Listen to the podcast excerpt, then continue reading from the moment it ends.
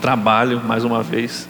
Não queria pensar nisso até segunda-feira, mas trabalho em si, como nós veremos hoje, é um benefício, tanto para nós quanto para a sociedade. A vida em família também, ela gira em torno do trabalho, né? faz parte, o trabalho faz parte dessa vida familiar. E hoje eu gostaria de trabalhar com vocês essa temática. Vamos abrir a palavra do Senhor no Salmo 128.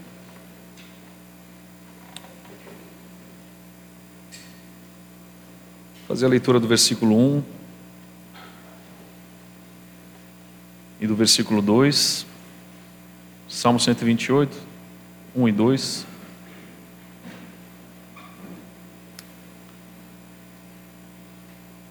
A palavra de Deus diz assim: Bem-aventurado aquele que teme ao Senhor e anda nos seus caminhos.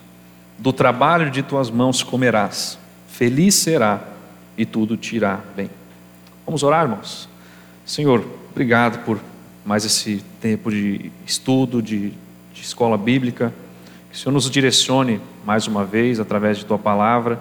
Que seja um momento onde possamos aprender um pouco mais, crescermos juntos e que assim, como todas as coisas fizemos hoje de manhã e buscamos fazer, seja para a glória do Senhor. Assim oramos em nome de Jesus. Amém. Irmãos, falar sobre trabalho é uma questão ali até cômica em alguns momentos. Por exemplo, quais são os adjetivos que você já ouviu sobre trabalho? E aí? Quais?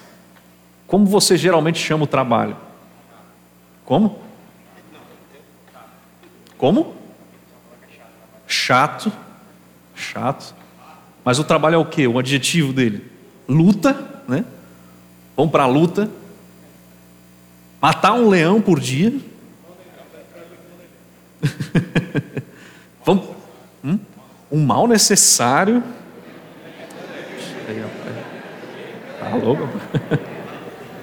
A galera vai.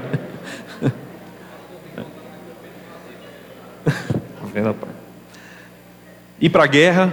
Vamos para a guerra. O pessoal está no, no ônibus do trabalho. Vamos para a guerra. Como? Para o tronco. Vamos para o tronco, rapaz. A galera vai longe mesmo, viu? Esticar aí vai longe.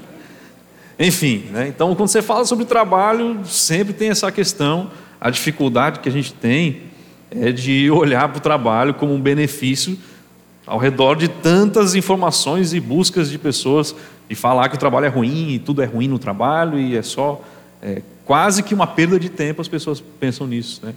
Então, com respeito ao trabalho, é uma, é uma questão complicada. Ou o outro lado é o trabalho só num mero pensamento egoísta, que no trabalho a pessoa vai se sentir totalmente realizada, é ali que você vai exercer é, tudo que você quer na vida, a minha vida é o trabalho, né? que é outro tipo de pensamento que também está inserido na, na sociedade, e é uma questão que a gente pode também trabalhar hoje, trabalhar né? aqui na escola bíblica dominical. A primeira pergunta é uma questão aqui se é sagrado ou secular. O que vocês diriam? O trabalho é sagrado ou secular? Sagrado, né? Sagrado em que sentido? Vamos pensar um pouco sobre isso nessa manhã. Queria trazer aqui um, uma frase, Cotton Mather. Deus fez o homem uma criatura de sociedade. Esperamos benefícios da sociedade humana. Isto equivale a que a sociedade humana deveria receber os benefícios de nós. Isso aqui é um, é um pensamento, né? Vou, vou trabalhar um pouco com esse livro, Santos no Mundo, do Leland Reichen. Tem na. Monenê tem, não sei se está. Tem, tem ali, tem. Monenê tem para vender, Santos no Mundo. E fala basicamente aí dos, do pensamento dos puritanos em vários assuntos. E um deles é o trabalho, algumas coisas eu vou utilizar desse livro também. E essa frase faz parte desse livro, né? Então, Deus fez o homem uma criatura de sociedade, os benefícios, né? Esperamos benefícios da sociedade, e a sociedade humana deveria receber benefícios de nós. Outro texto da palavra de Deus, olha só, Efésios capítulo 4. Efésios capítulo 4, versículo 28.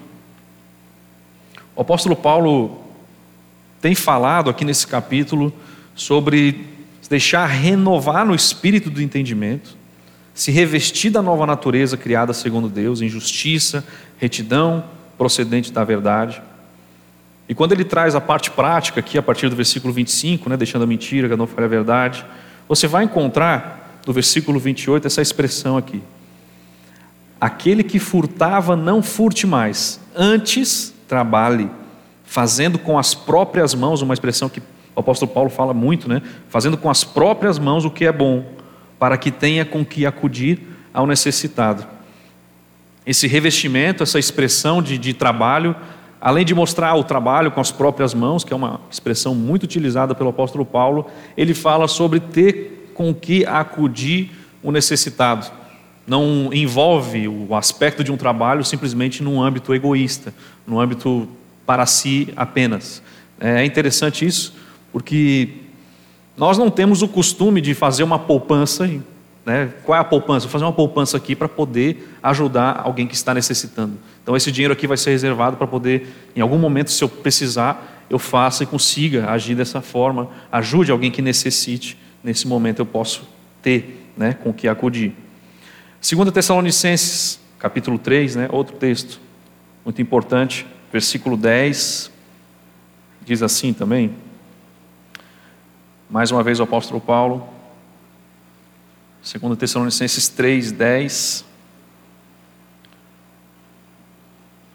Começa assim: Porque quando ainda convosco vos ordenamos isto, se alguém não quer trabalhar, também não coma, pois de fato estamos informados de que entre vós há pessoas que andam desordenadamente. Aqui é uma expressão que até hoje nós utilizamos como ociosos. Algum, algumas traduções colocam como à toa. E é um, um pensamento de uma pessoa que faz basicamente o contrário de trabalhar, andar desordenadamente, ociosa, à toa, né, com um aspecto de, de, de uma forma de problema tanto para si quanto para os outros.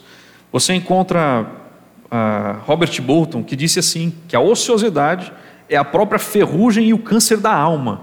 Eu acho que essa pessoa ela teve algum empregado, né, que foi muito ocioso. Ele é, é, é um câncer da alma, a ociosidade, porque realmente, se formos pensar, você começa, inclusive, a pecar em maior quantidade quando você está ocioso. Né? São expressões de eu não tenho nada para fazer, ah, eu estou tranquilo aqui. É nesses momentos que você começa a, a, a alimentar muitas coisas pecaminosas na sua vida. Continua também o texto, né? Desordenadamente, não trabalhando, antes se intrometem na vida alheia. A eles, porém, determinamos e exortamos no Senhor Jesus Cristo que, trabalhando tranquilamente, comam o seu próprio pão. Aí você encontra alguns aspectos que a gente vai pensar hoje. Primeiro, que o trabalho ele é honroso. O trabalho dignifica o homem. Os puritanos atribuíam honra a toda forma legítima de trabalho, em reprovação a séculos de costumes, de divisões em duas categorias. Quais são?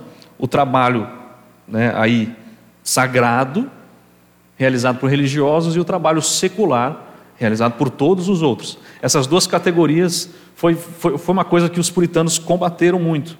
Então você vai encontrar aí essa, essa divisão entre sagrado e secular em vários aspectos, inclusive judaicos. O Talmud, né, o, o livro de instruções, estudos de éticas, costumes e até a história do judaísmo, ele trata em uma oração o trabalho da seguinte forma, ou a, a maneira de você servir a Deus da seguinte forma, na oração: Eu te agradeço, ó Senhor, meu Deus, porque me, me deu a minha porção com aqueles que se assentam à casa do saber e não com aqueles que se assentam pelas esquinas das ruas. Pois eu cedo labuto nas palavras da Torá, e eles cedo labutam nas coisas sem importância. Olha só a expressão do Talmud, sem importância. Eu me afadigo e eles se afadigam. Eu me afadigo e lucro com isso, e eles se afadigam sem benefício. Eu corro e eles correm. Eu corro em direção à vida por vir, e eles correm em direção ao abismo da destruição. Que é isso? Então você trabalhar é correr em direção ao abismo da destruição. Você, você, você tem qualquer aspecto de trabalho que não seja religioso em si, é uma questão aí de, de, de, de secularizada, é, é, uma coisa sem nenhuma importância, sem nenhum benefício. Então isso precisa ser combatido. Né? É, uma, é uma questão importante. O próprio catolicismo romano ele pensa também assim: dois modos de vida dados aí pela, pra, por Cristo e sua igreja. É o pensamento deles. Um está acima da natureza e além do viver humano comum.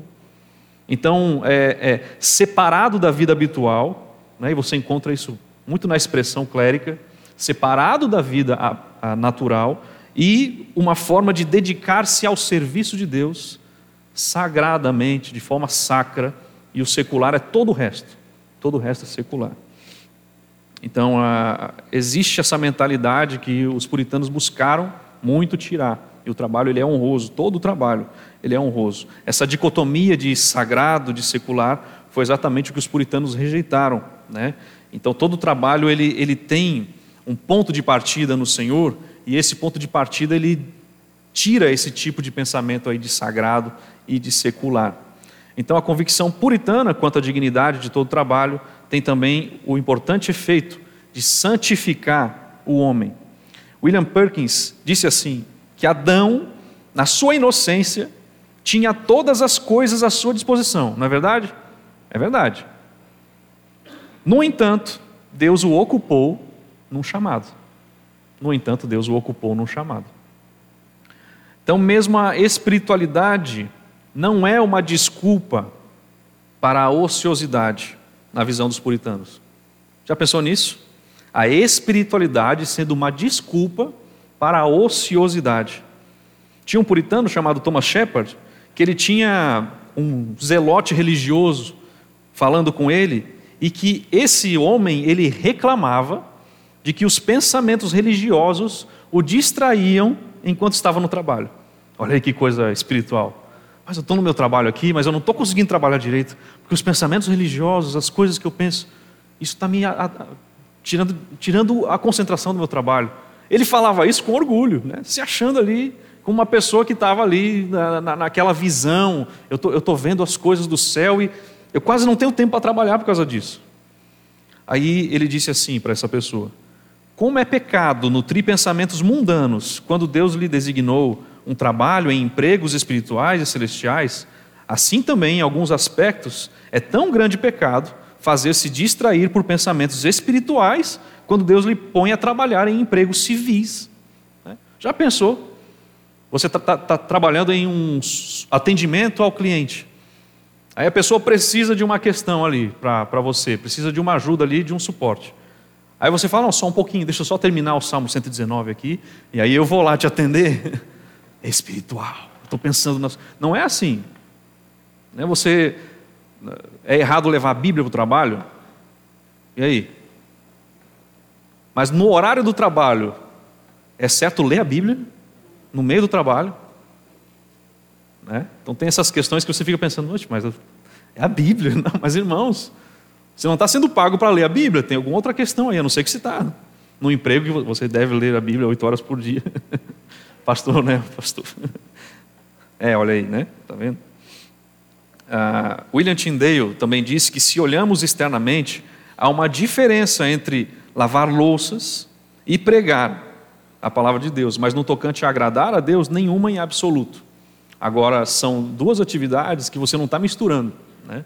mas você pensa que as duas são sagradas, as duas são atividades que o Senhor se agrada delas. Uh, então as pessoas podem servir a Deus em qualquer espécie de chamado, embora seja apenas varrer uma casa, seja apacentar uma ovelha, seja qualquer coisa que você faça, certo? Agora, essa questão de chamado é uma, uma, uma coisa que a gente precisa verificar. Né? O, o, entendimento é que a gente busca é, santificar o comum. Então, você vê uma mãe cuidando de seu filho, acalentando dele, alimentando ele, cuidando das suas necessidades físicas. A gente deve santificar isso. Não é uma questão simplesmente secular, uma coisa à parte do serviço ao Senhor. Um sapateiro produzindo um bom sapato, trabalhando ali de forma ordeira, aquilo que foi designado. Isso é uma forma de agradar a Deus também. É um serviço ao Senhor. Aí existe uma coisa, né? O pensamento sobre o chamado de cada cristão. Quando a gente fala sobre chamado, muito na mente vai vir sobre por exemplo, Jeremias. Eu separei, eu designei profetas nações, aquele chamado específico religioso para algum aspecto de, de, de ensino da palavra ao povo, de correção ao povo, mas o chamado em si, ele está em todas as nossas atividades que nós fazemos. Ter um chamado de Deus. E todo cristão, ele tem esse chamado. Por exemplo, 1 Coríntios 7, 17, existe até uma expressão sobre como você está né, naquela situação.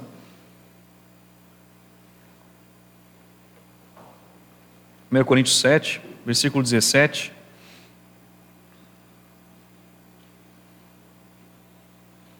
Paulo mostrando o princípio de se contentar em permanecer na condição em que estavam quando salvos. Aqui é, seja a condição racial, social, né? Ele diz assim: ande cada um segundo o Senhor lhe tem distribuído, cada um conforme Deus o tem chamado. É assim que ordeno em todas as igrejas. Aqui tem exemplos do próprio casamento, tem exemplos da escravidão. Se você foi, foi, foi chamado, é, você foi, foi, foi, alcançado pelo Evangelho escravo, não é para você se rebelar contra o seu Senhor naquele, naquele caso, a sua conduta ser uma conduta totalmente contrária a qualquer tipo de ordem e, enfim, fazer uma manifestação diferente, mas cada um conforme Deus o tem chamado, e é assim que ordena as igrejas. Então, em vez de você pensar se você, é, que você pode ou vai andar para o Senhor quando a sua posição mudar, é caminhar para o Senhor no lugar em que você está agora. Então Deus chamou cada cristão para a salvação e chamou o crente para ficar nesse lugar que Deus o chamou. Agora, Paulo não está dizendo que se uma pessoa está na prostituição, permaneça no seu lugar. Né? Sou ladrão de, de banco profissional, permaneça no seu lugar. Né? Sou, sou traficante de drogas, eu tenho que permanecer no mesmo lugar que eu, que eu comecei, né? Só que agora eu escrevo um versículo e entrego a droga à pessoa, né? Então não é isso, mas você está vendo essa expressão de que Paulo está mostrando que você pode sim servir ao Senhor nessa condição, não condições pecaminosas, é claro. Relacionamentos sociais, casamento particular. Qual é o princípio? Você pode viver para Deus onde você está agora. Às vezes a pessoa está desanimada, né? eu estou trabalhando nesse, eu, eu não consigo nem servir a Deus aqui. Calma, meu irmão, o que está acontecendo? Vamos pensar um pouco mais sobre o que, que é isso. E o que, é esse chamado, então? O chamado é um certo tipo de vida ordenado, imposto ao homem por Deus para o bem comum. Esse é o chamado. Um tipo de vida ordenado e imposto ao homem por Deus para o bem comum. Então, toda pessoa, de todo grau, estado, sexo ou condição, sem exceção, deve ter algum chamado pessoal, particular, para poder caminhar. Agora a pergunta, né? Qual é o processo perceptível nesse chamado? Por quê?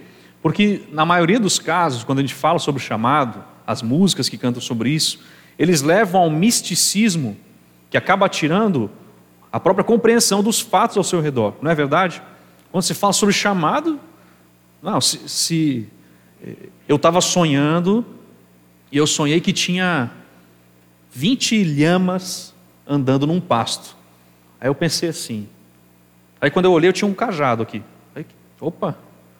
Então quer dizer que o meu chamado é para cuidar de lhamas. Aí você está aqui em Fortaleza. Quantas lhamas existem em Fortaleza? Não sei, mas acho que nenhuma, né? Se tiver, umas duas perdidas em algum lugar.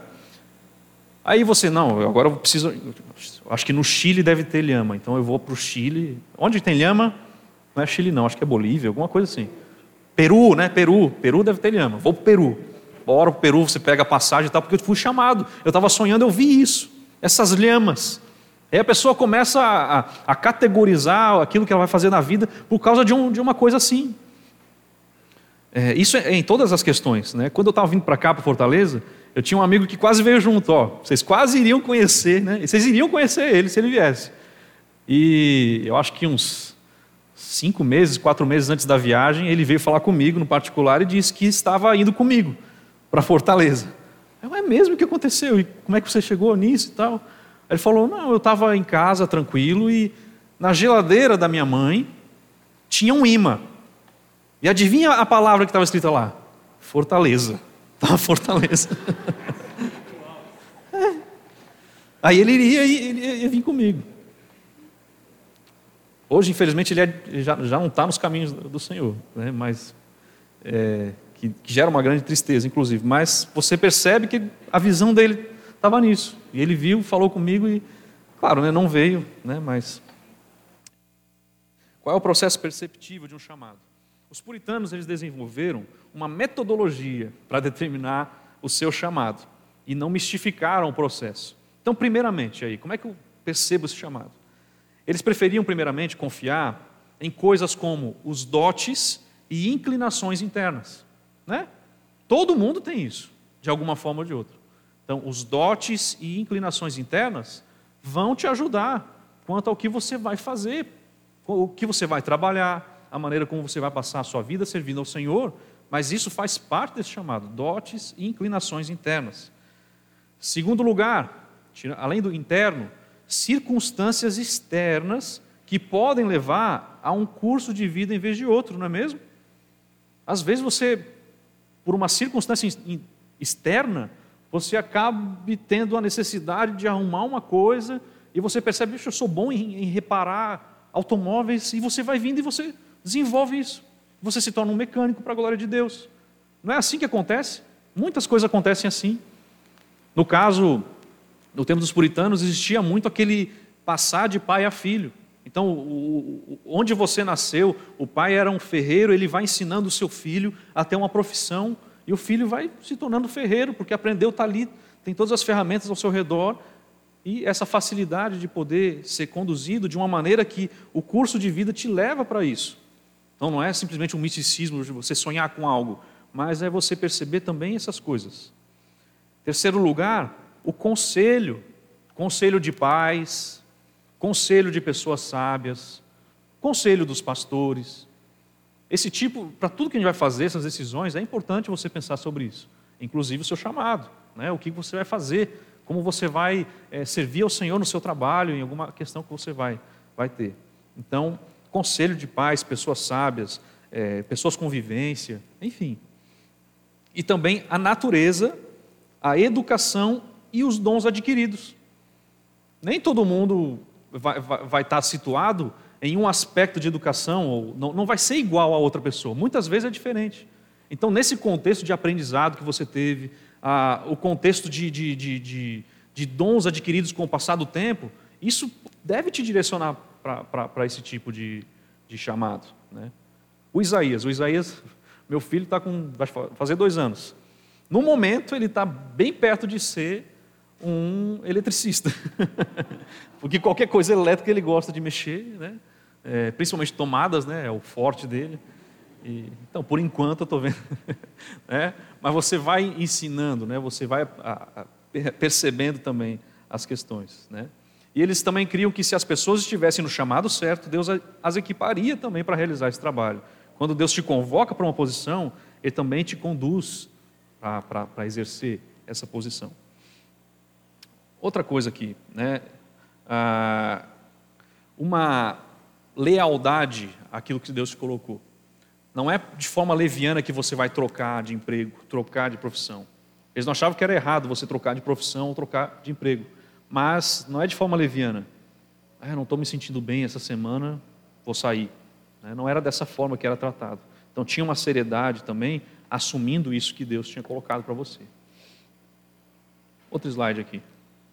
William Perkins, né?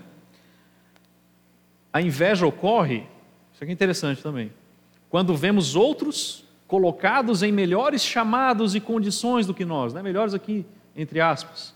É um pecado comum e a causa de muita dissensão na comunidade. Né?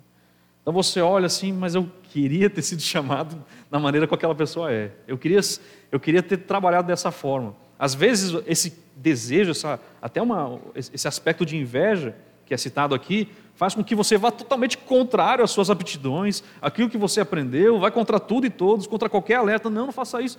Você não, não tem capacidade para isso. Não, eu vou e tal. E às vezes perde anos e anos da sua vida para conseguir tentar se encaixar naquilo que ela não tinha sido conduzida, ela não percebeu nada apenas um desejo de querer ser igual aquele chamado daquela pessoa, aquele chamado de outra tal pessoa, esse trabalho dessa pessoa. Né? Isso acontece também bastante, né? quando a gente vê outros colocados em melhores chamados e condições do que nós. Ah, Outra questão que é importante, né, é, falando sobre a motivação e benefícios do trabalho. Então, você tem o entendimento de que existem dois tipos de benefícios aí: benefícios morais e espirituais. Benefícios morais e espirituais. Então, as recompensas do trabalho, de acordo com os puritanos, eram morais e espirituais. Ou seja, o trabalho glorificava Deus e o trabalho beneficiava a sociedade. Essas duas coisas. O trabalho glorificava a Deus e o trabalho beneficiava a sociedade. Então você. É... pode falar, Bruno, pode falar. Hoje está sem microfone, tá, irmãos? Pode falar mais.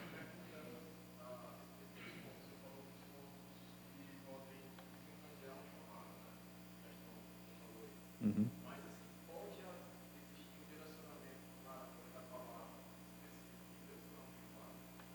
No sentido de um, tra um trabalho, uma profissão. Olha, você não, você não encontra um, uma margem no sentido de você estar tá lendo aí. É, Deus enviou Cefe, é, a seara é grande, aí você vai ser um agricultor, né? Então, esse tipo de pensamento pode ser uma distorção. Às vezes a pessoa vai ter uma compreensão errada ou vai ler o, o texto simplesmente voltado para esse aspecto de, de ofício ou trabalho e pode se confundir. É mais fácil você se confundir nisso do que né, você encontrar um direcionamento. Né? Existe, aí é, é a diferença de você ter uma ética cristã no, tra, cristã no trabalho. Aí nisso você tem, né, qualquer trabalho que você vá ter, a Bíblia tem vários princípios para você exercer dentro né, dessa profissão. Sim.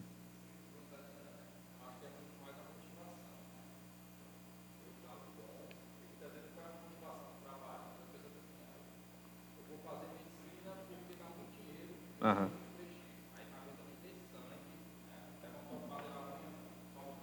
Desmaia já. Uhum.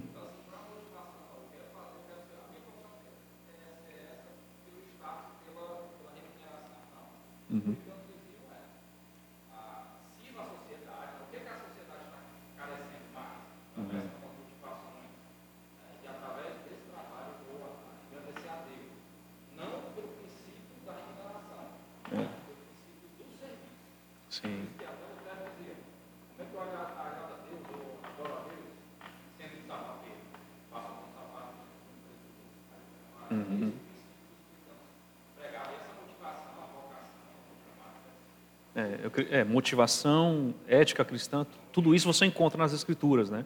Então você vê essa expressão muito clara. Realmente. Pode falar. Aham.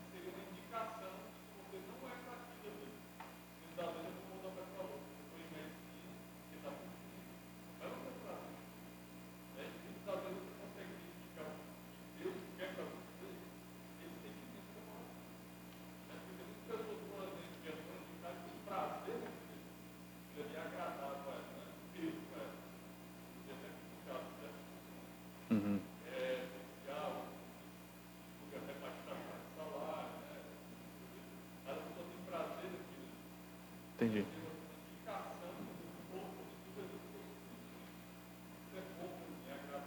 Uhum. É, e o deleite do fato em si de estar glorificando a Deus pelo trabalho, né? O fato em si de poder estar sendo um benefício para a sociedade, que isso, eu creio que não, apesar da dificuldade de um dia de trabalho, isso não vai mudar, né? isso não, não vai ter alteração. Ah, então, nós trabalhamos para Deus, que certamente nos recompensará, trazendo contentamento ao coração, né? Então, é claro, a ordem vem, eu glorifico a Deus por isso, isso também te traz alegria de poder estar trabalhando. Então, vem de, de cima para baixo. Né?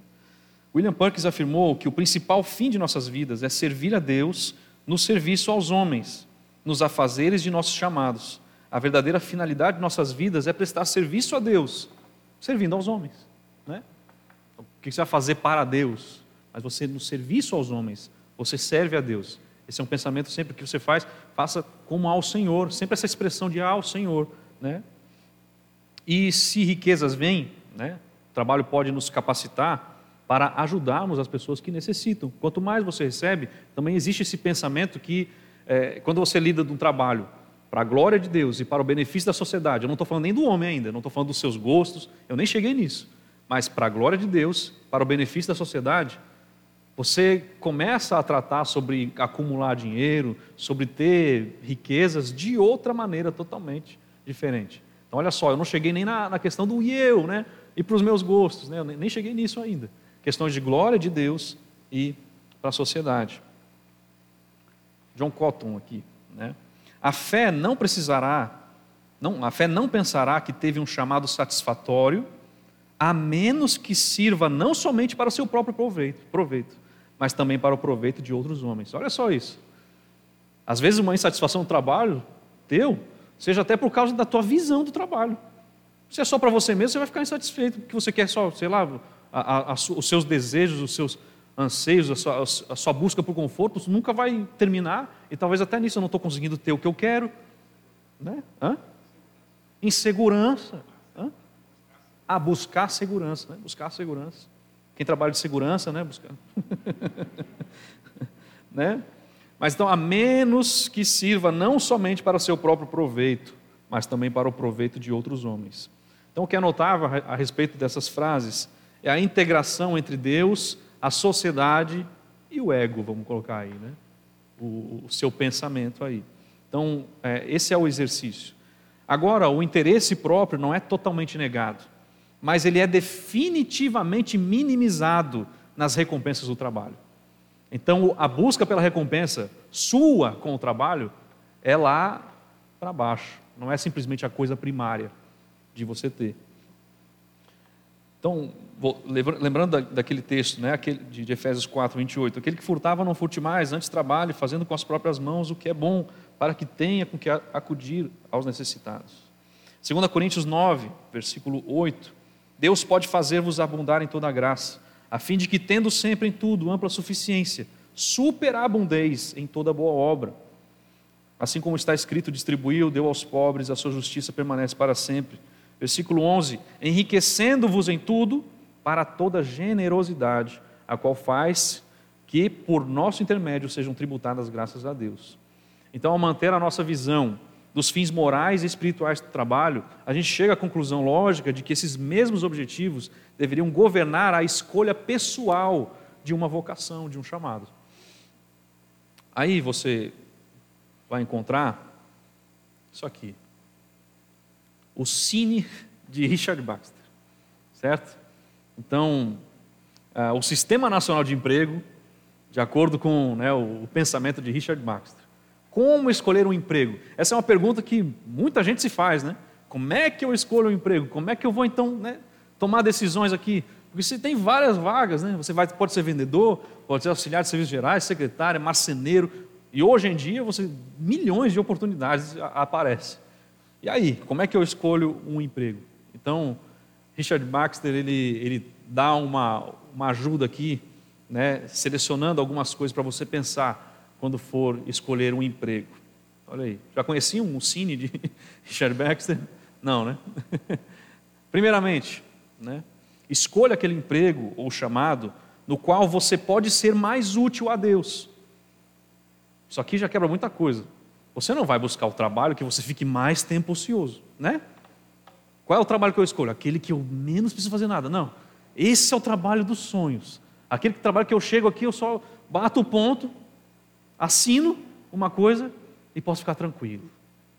Né? Aí espiritualizando de novo, né? posso ler minha Bíblia né? no tempo, no meio do trabalho.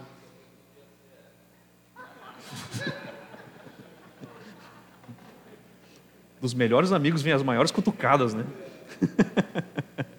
Aí o cardeal olhando para baixo aqui. Mas pense, irmãos, nisso, né? Então, um trabalho que seja mais, você possa ser mais útil a Deus. Isso aí já, já quebra muita gente. Ah, eu quero um trabalho, o trabalho dos sonhos não é o trabalho que você não vai fazer nada, o trabalho que vai ser mais útil para Deus, você vai servir mais as pessoas, você vai poder realmente exercitar algo ali, e não ao contrário. Né? Segunda coisa aí, não, não escolha aquele no qual possa ser mais rico ou mais ilustre no mundo, mas aquele no qual você possa fazer maior bem e melhor escapar de pecar. Olha aí as, as duas primeiras opções para vocês. Então, essa segunda, fazer o maior bem e melhor escapar de pecar. Interessante também esse pensamento, né? É, entre duas vagas, só que uma você, você luta com muitas questões pecaminosas e você vai lutar todos os dias e a outra você não vai ter tanto isso, aí você vai escolher então essa segunda opção e fazer o maior bem. Quanto você mais puder ajudar, contribuir, servir aos homens no, no, no, no entendimento de servir a Deus quando serve aos homens, você vai fazer, você vai escolher. Em terceiro lugar, quando dois chamados, olha aí, dois chamados é, são igualmente benéficos para a sociedade, e um deles tem a vantagem das riquezas e o outro é mais vantajoso à alma, o último deve ser preferido, né? Tem, tem, você vai ver, vamos pensar aqui, eu tenho um trabalho de segunda a sábado, eu tenho um trabalho domingo a domingo. Um me dá mais dinheiro, mas o outro vai me fazer eu sempre estar aqui na congregação, em comunhão com os irmãos, louvando ao Senhor. Um trabalho eu, eu, eu, começo é, sete da manhã, vou, vou até sete da noite, tiro hora extra, tenho que ficar até meia-noite, não vou poder estar com a minha família. E outro, você vai poder estar com a sua família, orando juntos, lendo a palavra do Senhor juntos, caminhando. Então, qual você vai preferir? A última opção, né? Sempre a última opção. Né? Então, os dois fazem bem comum, pra, fazem bem para a sociedade, mas um deles é mais benéfico para a alma, né? Então, deve ser preferido. Então, a ideia, inclusive, isso aqui quebra muito aquela expressão do trabalho de uma pessoa autorrealizada, né? Isso aqui, irmãos, é, é, é a, a, a, palavra hoje. Eu me sinto autorrealizado. Então, essa ideia para os puritanos não era nada atrativa, essa autorrealização com o trabalho. Ou seja, quando a gente entende como autorrealizada, as pessoas que alegam ter sido bem-sucedidas por seus próprios esforços e que ostensivamente gratificam as suas inclinações materialistas com o dinheiro que ganham. É uma coisa que acontece muito hoje. O que, que diz aqui William Perkins? Cuidem para que, sob a pretensão de diligência no seu chamado, não sejam inclinados à mentalidade terrena e a cuidados excessivos ou cobiçosos planos de prosperar no mundo. Quantos de nós, você começa o seu emprego, eu lembro dos valores, eu posso olhar na, na, carteira de trabalho, quanto eu recebia, e você vai, vai trabalhando. E aquele valor apertado, mas dava. Aí, com o passar do tempo, você vai tendo certas comodidades, certos confortos, mas a gente tem que tomar cuidado com isso. Para você não colocar os seus confortos, a sua, os seus, seus prazeres, os seus hobbies, como usurpadores daquilo que Deus lhe deu. E você não honra nem a Deus e você nem serve com benefício para os outros, nem acorde necessitado, não faz nada. Por quê? Porque todo o seu salário, todos os valores dos seus bens está colocado, direcionado para si e para os seus gostos e para viver melhor e para comer melhor. Então esse é um problema que acontece muito. Aí você vê as maiores questões, seja por dízimos, sejam ofertas, seja ajuda às pessoas que necessitam ali, seja um pensamento de realmente eu não vou ter tanto conforto, eu não vou conseguir sair cinco vezes na semana, mas eu vou poder realmente aí ajudar né, e acudir um necessitado, alguém que está precisando.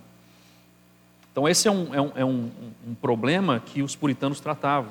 Então, cada homem por si e Deus por nós todos é vil e diretamente contra o propósito de todo chamado. Não, cada um cuida do seu, cada um faz o seu, eu quero cuidar e tratar do meu. Né? Pirão é pouco, tem uma, esqueci agora Pirão é pouco, o meu primeiro, né? O meu vem primeiro, né? Alguma coisa assim, né? ah, outra questão, né?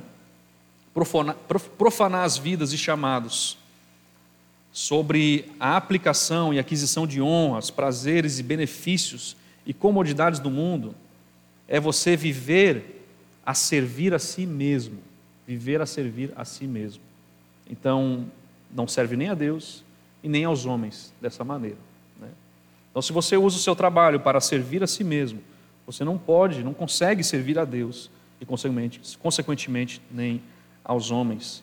É o, é o texto de Jesus, né, falando sobre a, parábola do, do administrador infiel. Se vocês é, usar de, de, de, recursos de origem injusta, né, questões terrenas mesmo, esses recursos façam para que vocês sejam recebidos nos tabernáculos eternos, para que vocês possam ser recebidos nos tabernáculos eternos, um pensamento de eternidade quanto às finanças. Aí uma outra pergunta: sucesso é algo conquistado? E aí? Hélio, você é capaz de conquistar o seu sucesso? Virar coaching agora, né? É claro que você pode. Fique de pé. Não, brincadeira. sucesso é algo conquistado. Né? Isso é, um, é uma questão que, que, que, é, que, é, muito levantada. Inclusive, jogadores de futebol. Né? Você termina o título ali e tal, aquela galera comemorando. É isso aí. Primeiramente, eu gostaria de agradecer a Deus, porque foi Ele que me deu esse sucesso. Mas depois está lá na, na farra, está fazendo tudo quanto é coisa. Né? Então, mas é o pensamento, não, graças a Deus. Por isso, faz um gol, se ajoelha, né? Faz assim, né? Eu só não me ajoelhei aqui porque eu não sei se eu ia conseguir levantar depois. Né? Mas é, esse é um pensamento que, que, que, não paira na sociedade. Realmente você pensar que o seu sucesso é algo que, que, que não vem de ti mesmo. Né? Olha aí.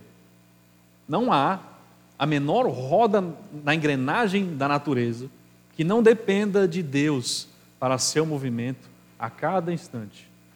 Então, no, no, no, mais delimitado movimento, tudo depende de Deus. Não existe um sucesso de você mesmo. Eu sou, eu sou dono do meu próprio sucesso. Isso não é bíblico, não é uma expressão bíblica de se tratar. Quando você percebe Isaac, Isaac ele planta né? ele, ele, ele semeia ali. E você vai encontrar, olha só em Gênesis 26. Abram comigo, Gênesis 26.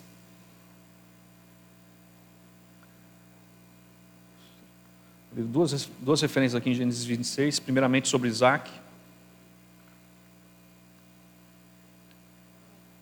Isaac foi um semeador de sucesso, por causa dele mesmo.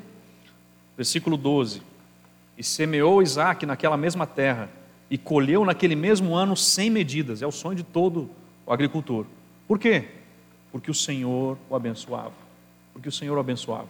Eu creio que essa, esse deve ser a prioridade de tudo, irmãos. Isso faz com que a gente vá, vá usar as bênçãos do trabalho para a glória dele não para nós mesmos. Se você é dono do seu sucesso, quando você ganha um recurso a mais, quando você ganha um aumento de salário, o que você vai fazer? eu vou gastar comigo mesmo. Eu vou é, é, é, é buscar melhorar minha vida cada vez mais, até quando eu não preciso mais melhorar. Mas quando você pensa, não, o Senhor me abençoou, você, você lembra mais, mais uma vez, tudo vem do Senhor. Né? José, um pouco mais para frente aí, Gênesis 39,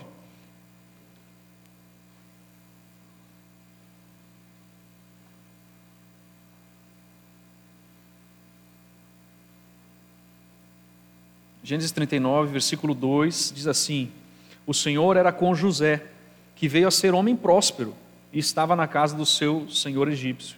Vendo Potifar que o Senhor era com ele e tudo o que ele fazia, o Senhor prosperava em suas mãos. Então logrou José mercê perante ele. E no versículo 23, e nenhum cuidado tinha o carcereiro, né, agora para o carcereiro, de todas as coisas que estavam nas mãos de José, porquanto o Senhor era com ele. E tudo o que ele fazia, o Senhor prosperava. Né? O Senhor prosperava. Então, é, é, esse último pensamento é o seguinte: né?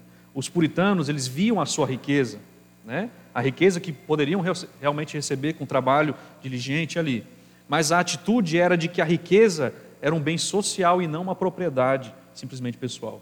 Eu não estou falando de socialismo ou qualquer uma expressão mais para isso, mas é o entendimento de que você não recebe simplesmente para poder viver nos deleites cada vez mais inesgotáveis que a sociedade te coloca para você crescer e, e, receber, angariar. Então nós temos um pensamento que vem antes em glorificar a Deus, servir ao nosso próximo, e é claro, depois você também pode, né? Comer uma pizzazinha ali, né? Fazer um... Isso não é, não é errado, mas nunca colocar isso como uma prioridade da sua vida. Né? Um sofá mais confortável, a prioridade da sua vida, né? um, um tênis de dois mil reais. Alguém tem um tênis de dois mil reais aqui? Eu tentei falar porque eu acho que ninguém tem, né? Mas se alguém. O Ismael tem? Ah, não, o Rafael. Tá bom. Não sai nem na esquina, né? Com um tênis de dois mil reais, já é, o, dono, o dono pega, né? ok, irmãos. Vamos terminar aqui, então. Graças a Deus por esse, esse momento. Eu creio que é um, é um pensamento muito importante. A gente sempre tem que ser quebrado quanto ao nosso egoísmo, nosso pensamento de, de que tudo é para nós e que, que, o meu braço, e até no trabalho isso também se apresenta, né? Então vamos orar, agradecer ao Senhor por esse tempo e esperar depois a, a nossa assembleia. Senhor, obrigado por esse tempo, Senhor. Obrigado por tua palavra. Obrigado por a tua direção. Nos ajude cada vez mais, Senhor, a pensarmos no trabalho, naquilo, na nossa, no nosso chamado, Senhor, de todos os dias, como algo que glorifique a Ti, Senhor, que possa beneficiar as pessoas ao nosso redor. E tire de nós, Senhor, o egoísmo, o pensamento, Senhor, de, de, de, de que somente o nosso prazer e desfrute é o mais importante e prioridade. Nos ensine, Senhor, porque precisamos disso. Todos os dias, Senhor, sermos quebrados quanto a isso e ensinados e que possamos louvar a Ti, podendo trabalhar, tendo um pensamento, apesar de qualquer trabalho, dificuldade que tenha nesse trabalho, que eles estejam glorificando a Deus, que Teu povo glorifique a Deus, sabendo que o Senhor se agrada. Assim te pedimos, oramos, agradecidos, em nome de Jesus. Amém.